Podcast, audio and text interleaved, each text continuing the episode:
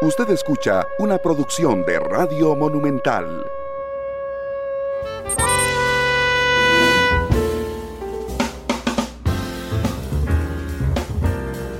Monumental. Hola, ¿qué tal? Muy buenos eh, días, muy buenas tardes ya. Bienvenidos a Matices. Hoy en horario especial, producto de la jornada deportiva del día de hoy. Así es que tendremos un Matices especial de 12 a 1 de la tarde en el que en primera instancia valoraremos con un reportaje especial los dos años en el poder de Joe Biden como presidente de los Estados Unidos. Así es que valdrá este matices como un matices internacional. Gracias a todos los que nos acompañan, los que nos siguen todos los días, los que descargan el programa en Spotify, en Google Podcast en Apple Podcast. Eh, muchas gracias por estar con, con nosotros. Vamos a empezar en este primer bloque con el análisis de los dos años del presidente Joe Biden en los Estados Unidos.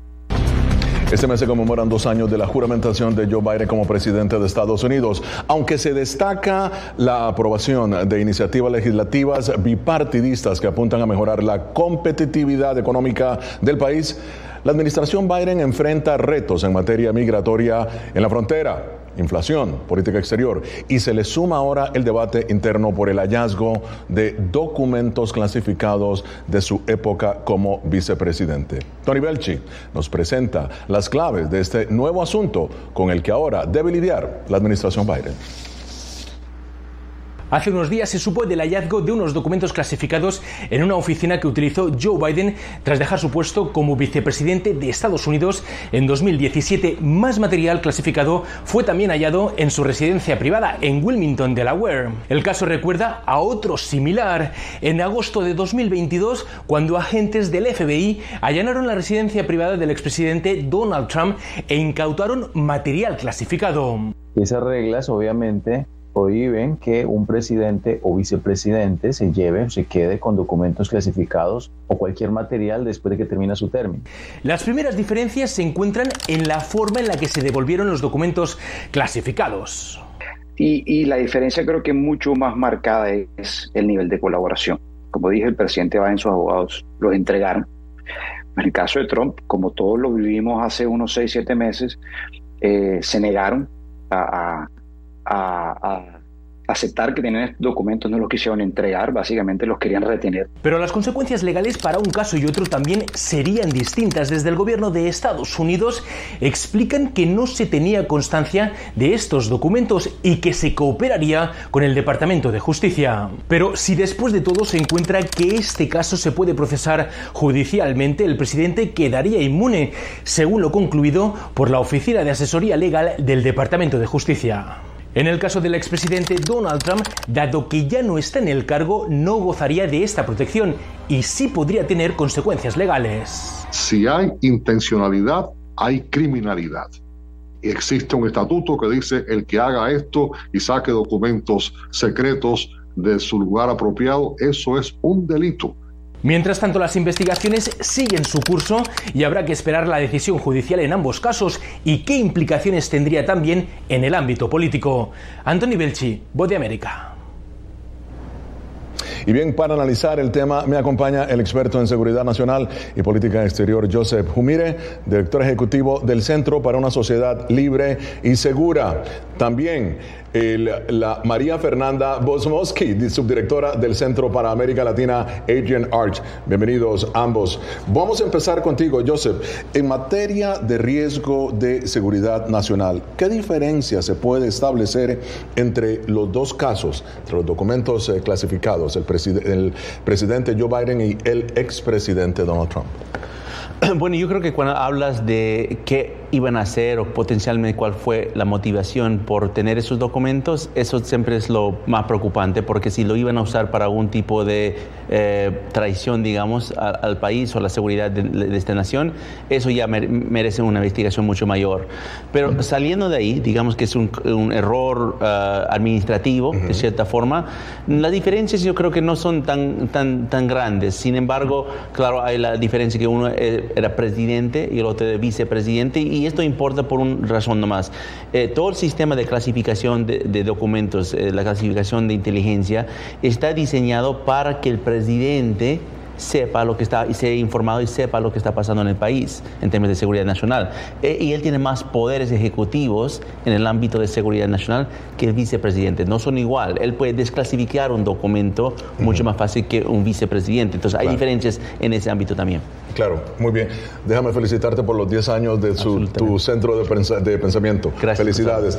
Bueno, María Fernanda, paso contigo. Mira, dos, eh, tanto Biden como el presidente Donald Trump, investigados por fiscales especiales. ¿Cómo juega esto de cara al 2024? Gracias, Gonzalo. Creo que como escuchábamos en la nota, eh, se resume a un tema de quién está cooperando y quién no. Eh, en cuanto a la percepción, yo creo, del ciudadano, eh, pues Joe Biden aparece senil.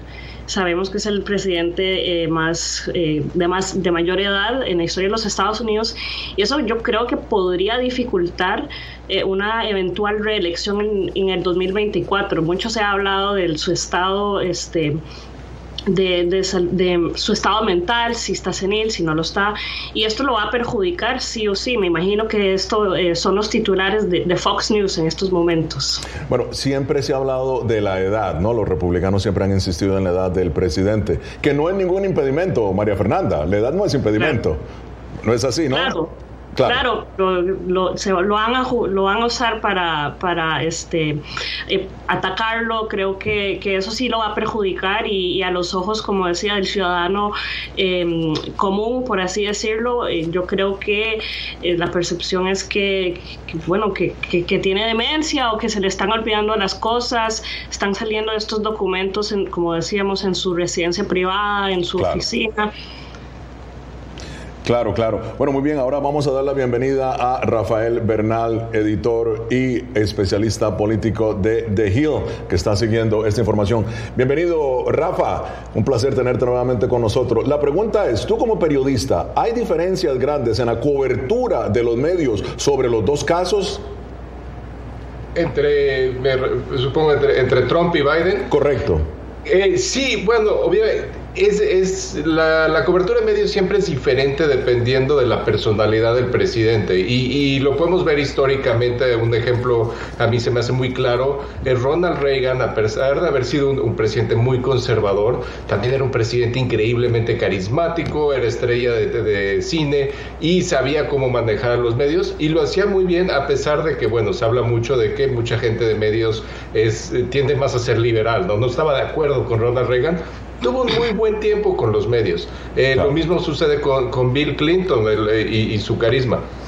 Claro, claro. Donald Trump presentó un, reto especial porque su manejo de los medios, a pesar de ser un conocedor de medios, no es un manejo carismático, no es un manejo amistoso en lo más mínimo y los medios ya venían ah, un poco raspados de la época de Barack Obama. Llega Joe Biden y finalmente los medios tal vez un poco más suaves con él, pero después de, los años de Obama, que tuvo una difícil relación con los medios dentro de todo, y Trump, que tuvo una dificilísima relación con los medios, Biden llega en un momento en que los medios ya están un poco más desconfiados. Ya, muy bien. Esto es Foro de la Voz de América, hoy analizando los logros y desafíos del presidente Joe Biden. Bien, Seguimos ahora con la Casa Blanca. Jorge Agobián desde la Casa Blanca nos da un vistazo de lo que han sido estos primeros dos años del el presidente Joe Biden. Bienvenido, Jorge, adelante. Gonzalo, para críticos y también expertos a la administración Biden, la Casa Blanca ha reaccionado de manera tardía a la crisis en la frontera sur de Estados Unidos. Se refieren a los programas anunciados desde septiembre del año 2022 de parol humanitario o protección humanitaria temporal para venezolanos que se replicó para haitianos, cubanos y nicaragüenses. La administración Biden argumenta que crea o está intentando crear un sistema seguro, humano, pero al mismo tiempo legal legal para los migrantes y lo que básicamente intenta es restringir el ingreso irregular de migrantes a través de la frontera. Una política que también ha recibido críticas, hay que destacar, por parte de comisiones de Naciones Unidas, la Agencia de Refugiados y también la Agencia de Derechos Humanos. Por el otro lado, la Casa Blanca se defiende y lo hace precisamente el secretario de Seguridad Nacional. Escuchemos. Pero lo que dije antes es cierto, vamos a responder a lo que vivimos en nuestra frontera sur, entonces aceleraremos o agregaremos medidas adicionales que respondan a la situación, porque estamos muy comprometidos con brindar ayuda humanitaria, pero estamos muy comprometidos con brindar esa ayuda de manera segura y ordenada y generando consecuencias para las personas que no acaten.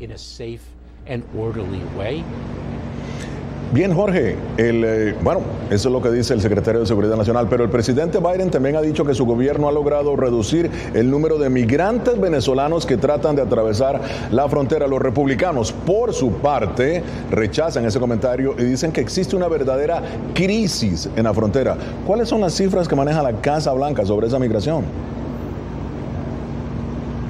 En el respecto a los venezolanos, según la Casa Blanca, se ha reducido la entrada irregular de migrantes en un 70%. Y es lo que buscan lograr, según han dicho, mm. con este plan anunciado el 5 de enero para cubanos, nicaragüenses y haitianos. Todo esto mientras eh, la situación en la frontera, eh, en algunos puentes, puentes fronterizos, ha reducido el número de migrantes que intenta ingresar a Estados Unidos de manera irregular y se han abierto varias vías, una para refugiados, otra para solicitar una protección eh, excepcional humanitaria. Pero lo que hay que destacar es lo que nos decía al día, el mismo día de ayer una funcionaria de la Casa Blanca, asesora del presidente Joe Biden para temas migratorios, y es que no descartan implementar estos mismos programas legales humanitarios para otras nacionalidades. En este momento, eh, colombianos, peruanos y ecuatorianos siguen manteniendo eh, la llegada masiva en la frontera sur de Estados Unidos. Muchísimas gracias, Jorge Agobián, desde la Casa Blanca. Nosotros continuamos acá en el estudio con el análisis, el experto en seguridad nacional y política exterior, Joseph Humire, director ejecutivo del Centro para una Sociedad Libre y Segura, celebrando 10 años, por cierto, de su fundación. Rafael Bernal, periodista especializado en temas políticas del medio de Hill, siempre enviándonos o dándonos primicias. Y María Fernanda Bosmowski, subdirectora del Centro para América Latina, Adrian Arch. Joseph, en materia de riesgo de seguridad nacional, bueno, has escuchado cuál es verdaderamente con tu presencia en la frontera, lo que has visto, qué está sucediendo, cuál es lo que tú crees es el peligro para Estados Unidos, como tú lo has dicho. Bueno, hay dos cosas creo que hay que resaltar cuando hablamos de la crisis, que yo sí quiero en crisis en la frontera sur de Estados Unidos. Que la Casa Blanca rechaza. Sí, bueno, eh, no sé eh, cómo lo van a definir, pero para mí es una crisis cuando tienes más de 2.2 millones de encuentros en la frontera con migrantes, cuando tienes capacidad de que solamente atender a 1.000, 1.500 y estás teniendo más de 7.000 al día. O sea, eso ya es una crisis de capacidad donde la infraestructura en la frontera sur, está hablando de eh, infraestructura de personas y de recursos, no es adecuado. O sea, y, te estás desbalsando en términos de tamaño.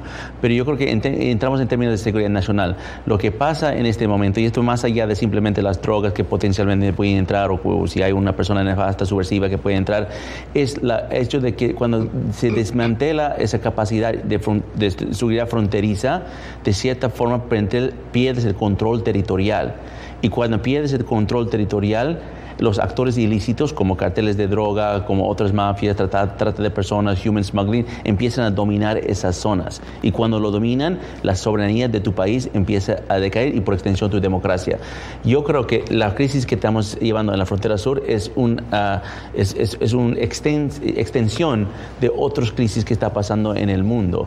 Por ejemplo, la peor frontera en, en este momento en todas las Américas es la frontera entre Colombia y Venezuela, donde empezó con humanitario, ahora después era guerra de carteles y ahora hay radares rusos, hay drones iraníes, hay satélites chinos, es un toco. ¿Pero quién tiene esa información de que hay drones iraníes? El ejército colombiano. Los ejércitos colombianos ha estudiado, yo he estado con ellos en la frontera de Arauca, en Cúcuta, ellos tienen esa información. Porque la Casa Blanca en ningún momento ha mencionado esto. Bueno, no sé si lo ha mencionado o no, pero lo que sí sé es que yo estuve con el ejército colombiano y se quejaban de que los radares rusos que están en manos del régimen de Venezuela estaban chupando la información en el otro de la frontera donde ellos estaban vigilando.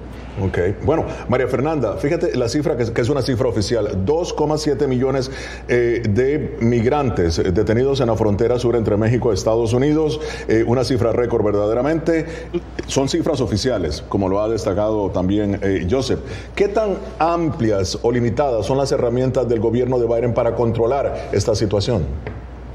Creo que como decía Joseph, eh, lo que estamos viendo en la frontera es, es solo un síntoma de otros acontecimientos a nivel global, lo que está pasando en Sudamérica, lo que está pasando en Ucrania, eh, inclusive Ucrania que está a miles de kilómetros del país, pues tiene repercusiones muy reales eh, en la frontera sudoeste de Estados Unidos con, con, México. Y es un tema, como también decía Joseph, de estamos viendo que la infraestructura en la frontera necesita necesita modernización, necesitan capacitar más personas este, y necesitan, ya hemos visto que la Casa Blanca en, la ocasión de la última cumbre de, los líderes de Norteamérica, a inicios de este año este, empezaron a trabajar en, por ejemplo, crear un, portal e, electrónico para que los eh, migrantes se apunten.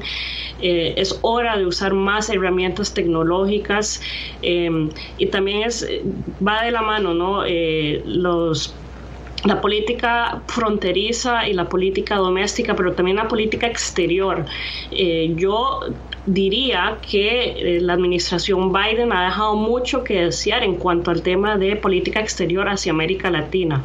Había tanta esperanza, tanta expectativa, porque el presidente Biden había pasado 30 años en el, en el Senado, en el Congreso, este, en el Comité de Relaciones Exteriores, y inclusive este, cuando fue candidato tenía un plan para el Triángulo Norte, y, y aún así no hemos, yo diría, la región está abandonada es un reclamo que de hecho le hizo el presidente López Obrador a, Biden. Y bueno, ahora estamos viendo las, consecuencias, esos números en la frontera, lamentablemente yo no creo que vayan a bajar. Eh, eh, en, los, en, los, próximos meses vamos a seguir viendo estos números eh, que cada día son mayor y mayor.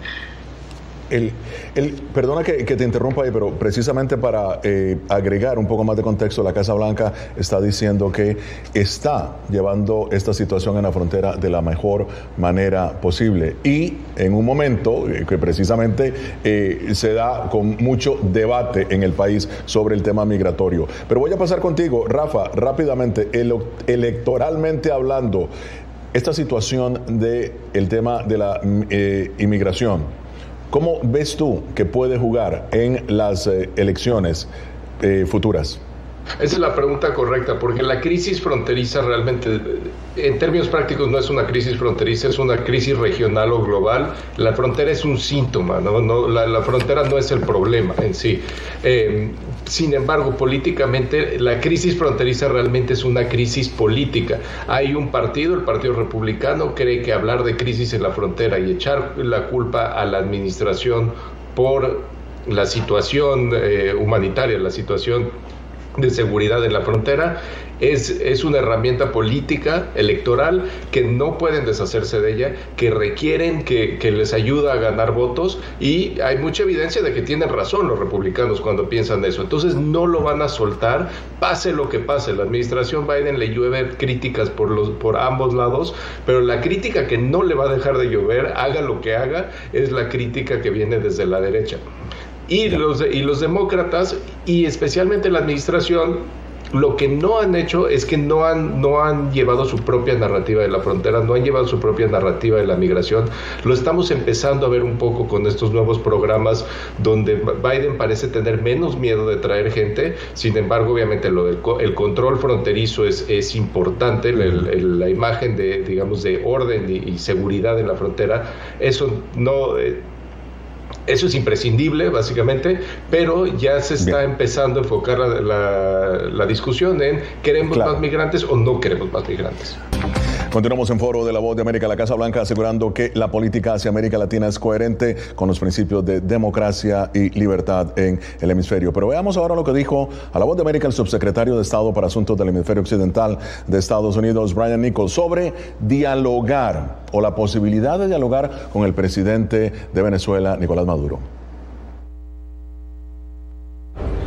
Eh, nosotros tendremos que ver eh, cambios profundos y un progreso hacia elecciones libres y transparentes en este país.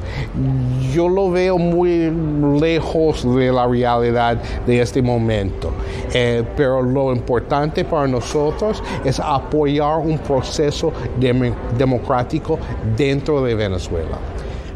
Eso es lo que dice la administración. Ahora veamos lo que dice o la respuesta del senador republicano Ted Cruz a esta intervención. Inaceptable. Maduro es un tirano.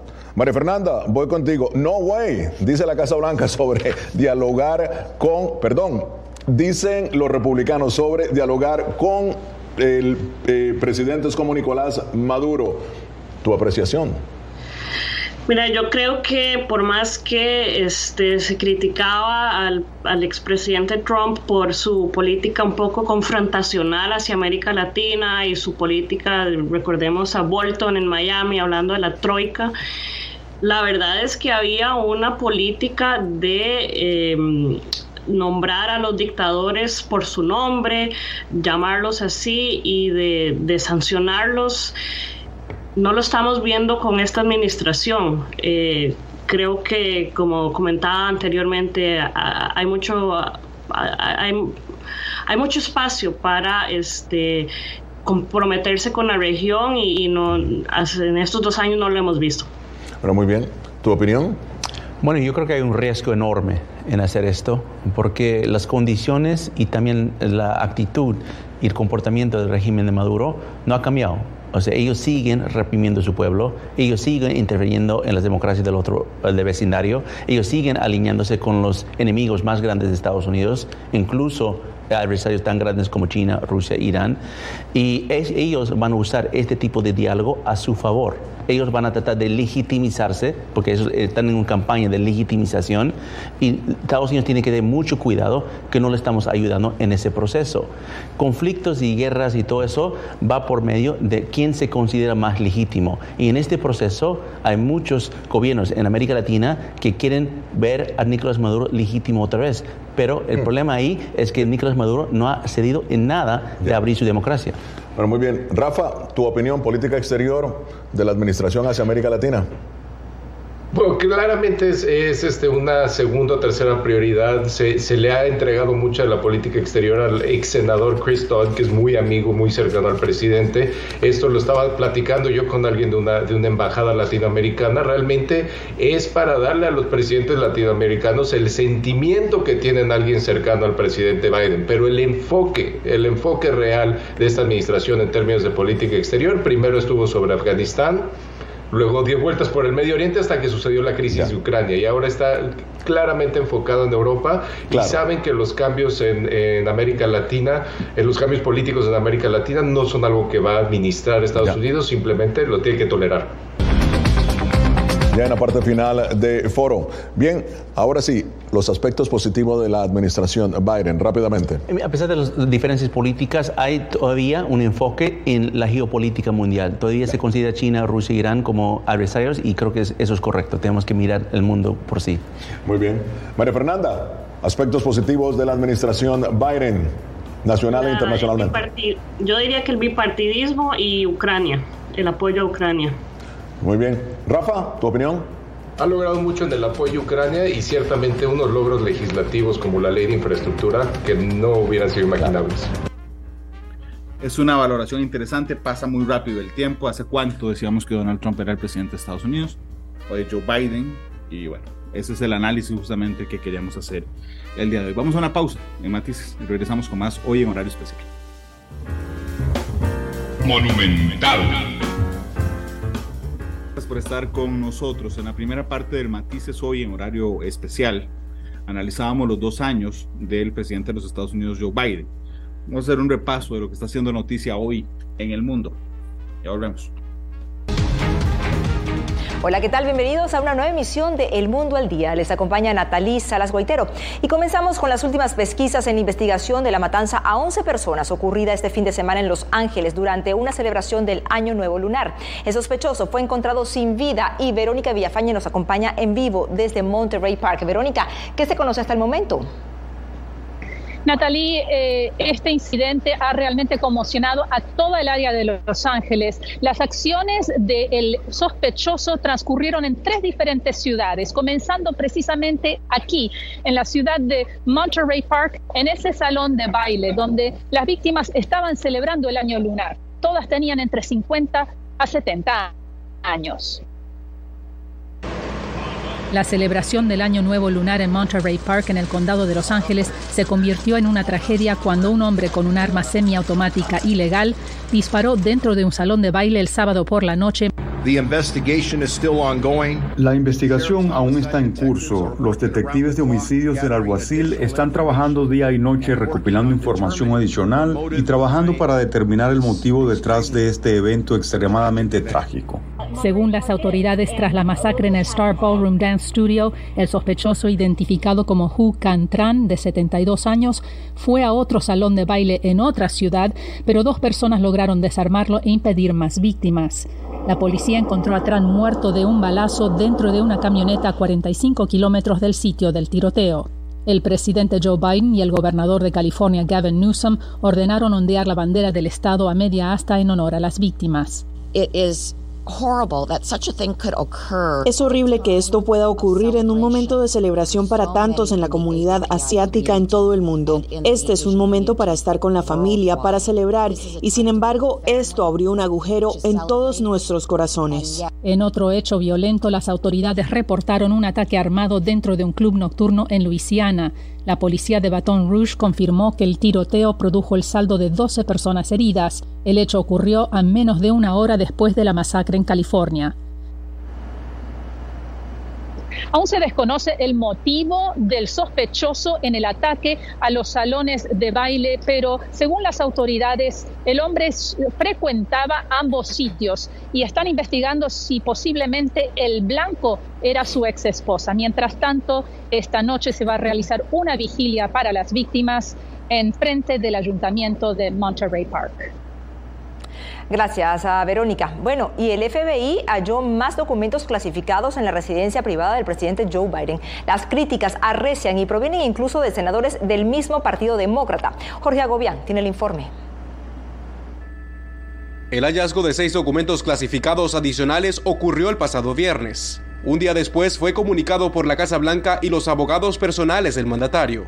El Departamento de Justicia tuvo acceso completo a la casa del presidente, incluyendo notas, archivos, papeles, carpetas, recuerdos, listas de tareas pendientes, horarios y recordatorios escritos personalmente a mano desde hace décadas. La revisión del FBI duró al menos 13 horas y fue autorizada por el propio presidente, según la Casa Blanca. Encontraron documentos de cuando Biden era vicepresidente e incluso senador, que según las leyes estadounidenses debieron ser devueltos en su momento a los archivos nacionales. El cuarto hallazgo elevó las críticas de senadores demócratas, entre ellos Dick Durbin, quien dijo a la cadena CNN que el mandatario debería sentirse avergonzado. Seamos honestos, cuando se encuentra esa información se disminuye la estatura de cualquier persona que esté en posesión de ella porque se supone que eso no debe suceder. Tanto los líderes del partido de gobierno como la oposición republicana han apoyado la investigación que realiza un fiscal especial. La bancada republicana al mismo tiempo busca respuestas por su propia cuenta. Watergate comenzó como un crimen muy pequeño y provocó la renuncia de un presidente de Estados Unidos, así que no sé qué hay hasta que veamos los documentos. Estamos cooperando plenamente y esperamos que eso se resuelva pronto. Pienso que allí no van a encontrar nada. En 2022 calificó como irresponsable el hallazgo de unos 300 documentos clasificados en la residencia del exmandatario Donald Trump que también enfrenta una investigación por el mal manejo de materiales oficiales. Una reciente encuesta de Ipsos arrojó que la mayoría de los estadounidenses considera que tanto Biden como Trump actuaron de manera inapropiada en el manejo de documentos clasificados. Jorge Agobián, Voz de América. Y en Nueva York, un tribunal celebró la primera audiencia en el juicio a Genaro García Luna. Ángela González nos cuenta sobre los alegatos iniciales de la Fiscalía y la defensa del ex secretario de Seguridad de México. Luego instrucciones al jurado impartidas por el juez Brian Cohen, en especial para que no hablen con la prensa, se escucharon los argumentos de apertura del juicio de Genaro García Luna La fiscalía lo acusó de recibir sobornos y de usar su poder que debió ser para luchar contra el narcotráfico para apoyar al cartel de Sinaloa.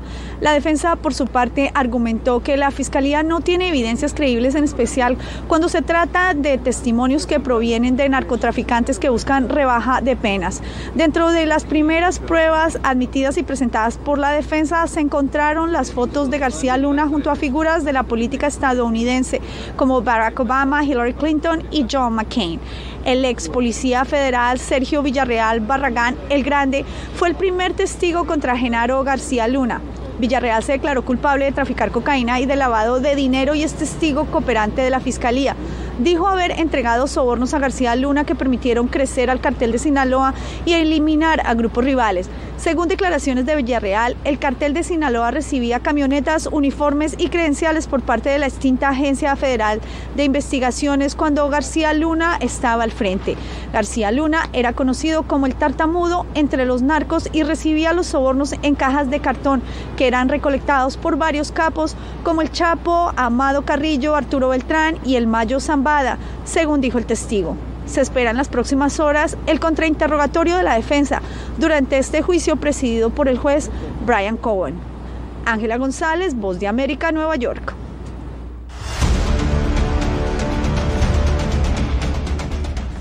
Y miles de migrantes indocumentados comienzan a llegar a México tras ser expulsados de Estados Unidos. La mayoría de estas personas son originarios de Venezuela, Cuba, Nicaragua y Haití. Desde Ciudad Juárez, César Contreras nos tiene el reporte.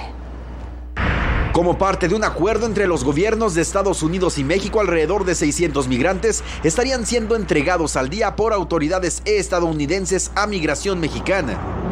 El plan de México es recibir cada mes 30 mil personas de los cuatro países, algo que para los albergues en Ciudad Juárez suena complicado ahora sí le puedo decir que pudiéramos estar como a dos fuegos, ¿verdad? Los que están llegando, que quieren hacer las cosas de una manera ordenada, que llegan a los albergues para, para poder cruzar en su momento, y aquellos que se están presentando de una manera pues ilegal, cruzando el río, no por puertos autorizados y tratando de que los reciban y los atiendan, que los están regresando. La mayoría de los deportados a México había cruzado hacia Estados Unidos de manera irregular, desafiando las nuevas reglas anunciadas por el presidente Joe Biden. Para Noel González, migrante nicaragüense, su expulsión le llegó de sorpresa. Algo que no lo esperaba uno, que el nuevo presidente de los Estados Unidos, John Biden, saliera con este decreto el 5 de enero. Yo sé que no solo nosotros estamos pasando esta situación, son familias de familias de familias enteras de diferentes nacionalidades, pero y lo que uno menos espera es que le den la espalda. El gobierno estadounidense ha insistido a los migrantes que antes de considerar cruzar la frontera de manera irregular, consulten las posibilidades legales y ordenadas, entre ellas la solicitud de un permiso humanitario a través de la aplicación CBP One. César Contreras, Voz de América, Ciudad Juárez, México y entender los patrones migratorios y cómo recopilar de manera efectiva los datos sobre la migración mundial será uno de los objetivos del tercer foro internacional sobre estadísticas migratorias que se lleva a cabo en Santiago de Chile. Y allí se encuentra nuestra enviada especial Celia Mendoza. Celia, ¿cuál se espera que sea el impacto de este foro? Realmente, Natalie, es que logren por medio de la recopilación, así como análisis y uso de los datos y estadísticas de migración, que los expertos que participan aquí puedan formular políticas sobre la movilidad humana. Dentro de este foro en particular se ha hecho un énfasis especial en tratar de dar más claridad y calidad a los datos y disponibilidad para que haya un discurso público mucho más informado. La Voz de América habló con María Isabel Cobos, quien es miembro de los expertos de la División de Estadística de la ONU y se refirió frente a este foro diciendo. Queremos eh, traer usuarios y productores de, datos para que se comuniquen entre ellos, platiquen sobre las necesidades de unos de los otros y llegar a metodologías consensuadas para que los países, los gobiernos de los países puedan producir datos que sean, que sean confiables, que sean completos, que puedan utilizar para la formulación de la política pública. Julio Perdigón salió hace cuatro años de Caracas, Venezuela. Se vino por tierra hasta Chile. Hoy vive con una de sus hijas y su esposa de manera legal. Aseguró a La Voz de América que era importante tener este tipo de eventos, ya que según él esto podría avanzar la implementación de políticas migratorias que él mismo asegura no se están desarrollando. Yo creo que sí han abierto opciones, pero a veces parece que esas opciones están solo en el papel porque uno dicen, oye los presidentes de varios países hablando, diciendo que están dispuestos a ayudar a los venezolanos, que están dispuestos a ayudar a los migrantes en general, pero cuando los migrantes están en la frontera, entonces como que le ponen obstáculos para que ingrese. El director de la Organización Internacional para las Migraciones, Antonio Vitorino, ya se encuentra aquí para participar de este evento y tocar un tema fundamental, las crisis migratorias que afectan al hemisferio occidental. Natalie. Y seguimos con más del mundo al día de la voz de América. Y bueno, el sector del turismo es de los más golpeados en Perú, que inicia este lunes una semana en medio de nuevas protestas. Néstor Aguilera nos explica las millonarias pérdidas que el actual clima de tensión social representa para la economía peruana. La tensión no se aleja de Perú y su capital Lima como consecuencia de una cada vez más prolongada crisis política y social. El paro nacional ha cobrado hasta el momento 55 vidas según la Defensoría del Pueblo. El reciente desalojo de manifestantes concentrados en la sede de la Universidad San Marcos agravó más el malestar. Hay diversas delegaciones que han sido hostigadas por la policía y también han sido detenidas. No ha habido presencia de fiscal, ha habido una serie de violaciones a los protocolos y reglamentos. Desde el Vaticano, el Papa Francisco hizo un nuevo llamado para que cese la violencia en Perú tras rezar el Ángelus. Además llamó al respeto a los derechos humanos y el Estado de Derecho. Me unisco a peruviano en el dire. Me uno a los obispos peruanos para decir no a la violencia, venga de donde venga, no más muertes. Uno de los sectores más golpeados por las protestas es el turismo. El presidente de la Cámara de Turismo de Cusco, destino de un 80% de quienes llegan a ese país, explicó a La Voz de América que las pérdidas económicas alcanzan unos 13 millones de dólares, solo en lo que va de enero, a lo que se suman pérdidas de empleo y la cancelación del 90% de reservas. Eh, que desde el Ejecutivo se puedan dar algún tipo de solución y paralizar estas movilizaciones, porque esto perjudica a manifestantes. Por ese motivo, el titular del Poder Judicial solicitó a la presidenta Boluarte que disponga a las Fuerzas Armadas su custodia. Néstor Aguilera, Voz de América. Mientras en Venezuela se conmemora el 23 de enero, fecha histórica que marcó el inicio de la democracia hace más de 60 años, y diversos gremios se manifiestan en esta jornada para reclamar mejoras salariales. Álvaro Algarra nos amplía. Este 23 de enero se cumplen 65 años de la caída de la dictadura de Marcos Pérez Jiménez, hecho que marcó el retorno de la democracia a Venezuela. Pero numerosos venezolanos aseguran que la crisis política y económica actual no deja motivos para celebrar. Francisco Moya vivió los hechos ocurridos en 1958 y comparó aquel momento en el país con el actual. La similitud es que hoy por hoy nos encontramos con un eh, régimen, con un gobierno eh, dictatorial, que es, él y solamente él quien dispone todo lo que tiene que ver con la gerencia del, del Estado.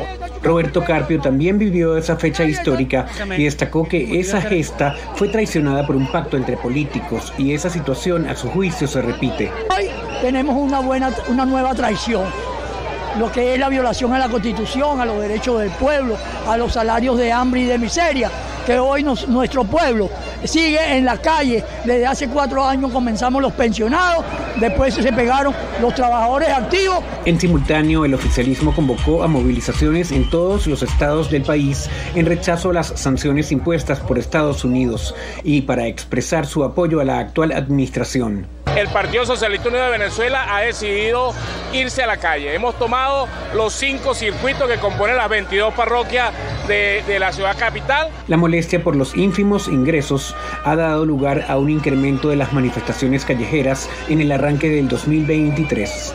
Álvaro Algarra, Voz América, Caracas. Y Dani Alves fue transferido a un nuevo módulo de la penitenciaría Bryans en Barcelona. El exjugador del Barça fue acusado de atacar sexualmente a una joven en un baño de un centro nocturno y tras su detención un juez le dictaminó prisión sin derecho a fianza.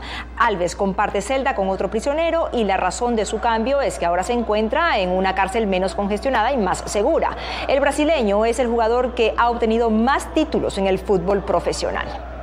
Y Daniel Ortega será uno de los mandatarios ausentes en la cumbre de la Comunidad de Estados Latinoamericanos y Caribeños, CELAC. El mandatario ha señalado a su homólogo argentino Alberto Fernández de convertir este foro en un instrumento de Washington. Donaldo Hernández nos explica.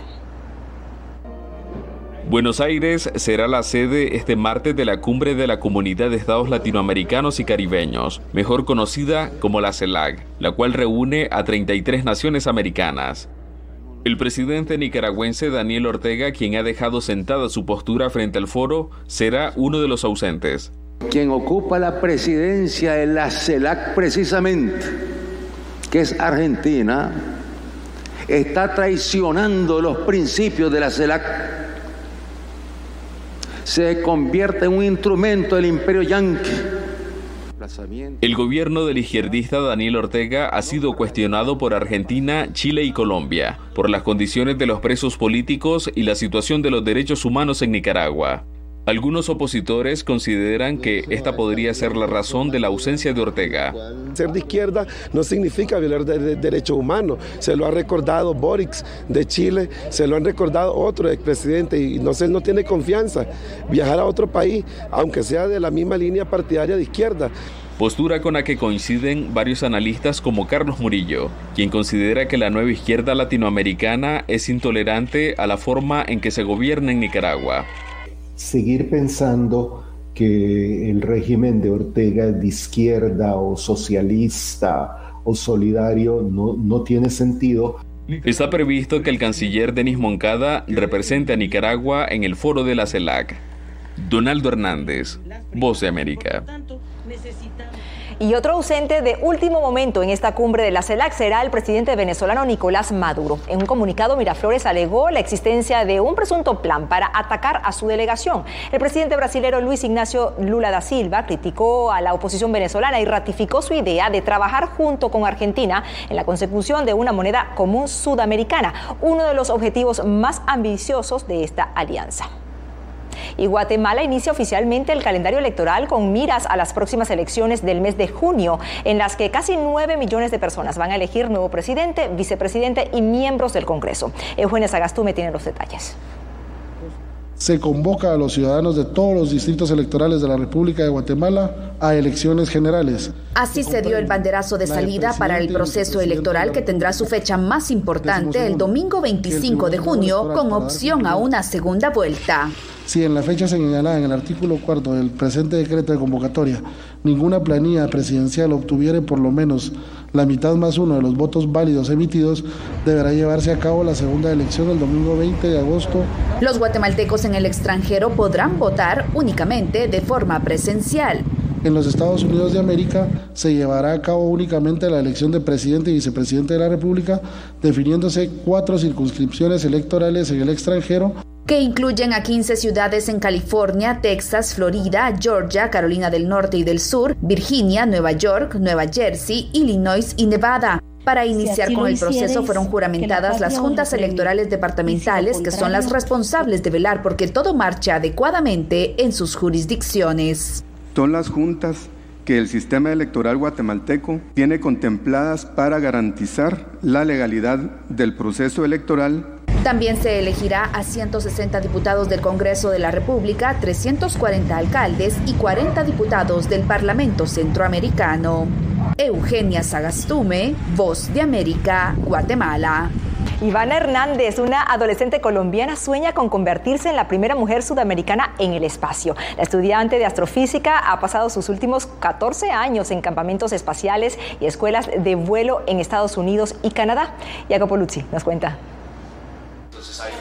La adolescente colombiana Ivana Hernández sueña con ser la primera mujer sudamericana en viajar al espacio e incluso ha puesto su mirada en Marte. cuando la estudiante de astrofísica de 19 años no está en clase en la Universidad de Bogotá, está en el observatorio mirando a través del telescopio las estrellas y el universo que la han inspirado desde que era niña. Mi sueño empezó cuando tuve alrededor de 10 a 11 años cuando me encontraba viendo la televisión y vi por primera vez el programa de Cosmos. Allí me quedé fascinada gracias a sus historias y a la forma de enseñar tan didáctica que tenían de mostrar la ciencia a los niños. La aspirante astronauta, oriunda de Santa Marta en la costa caribeña de Colombia, ha pasado los últimos 14 años asistiendo a campamentos especiales y escuelas de vuelo en Estados Unidos y Canadá. En octubre de 2019, Hernández participó en el desafío de microgravedad POSUM para experimentar el fenómeno en un vuelo parabólico del avión Falcon 20. Diría que en más o menos unos 15 años debería poder estar terminando todo lo que vendría siendo el proceso para poder ser una persona apta para ir al espacio, tanto académica, física como mentalmente. Con la ayuda de la beca STEM de la Fundación Mary Kay, Hernández ha podido perseguir su pasión Jacopo Luzzi, Voz de América y el mundo le dio la bienvenida a un nuevo año lunar. Conforme a la tradición del horóscopo chino, se inicia el año del conejo de agua y diversas ciudades en el mundo no perdieron la oportunidad de celebrar luego de dos años de encierro por la pandemia. El barrio chino en la capital estadounidense se engalanó con un desfile de dragones, fuegos artificiales, danzas y diversas demostraciones de artes marciales. México hizo su acostumbrado concurso de disfraces típicos para jóvenes y adultos, así como también bailes de dragones y leones. Y bueno, en Buenos Aires, los argentinos cantaron al ritmo de la intérprete pop Alone, quien incluso actuó con una réplica del trofeo de la Copa del Mundo como parte de su tributo. Gracias por acompañarnos hoy en Matices. Y bueno, era un Matices especial por el horario especial que tenemos el día de hoy. Vámonos con Joan Manuel Serrat, aquellas pequeñas cosas. Es la canción eh, que despide Matices. Feliz tarde. Monumental. Este programa fue una producción de Radio Monumental.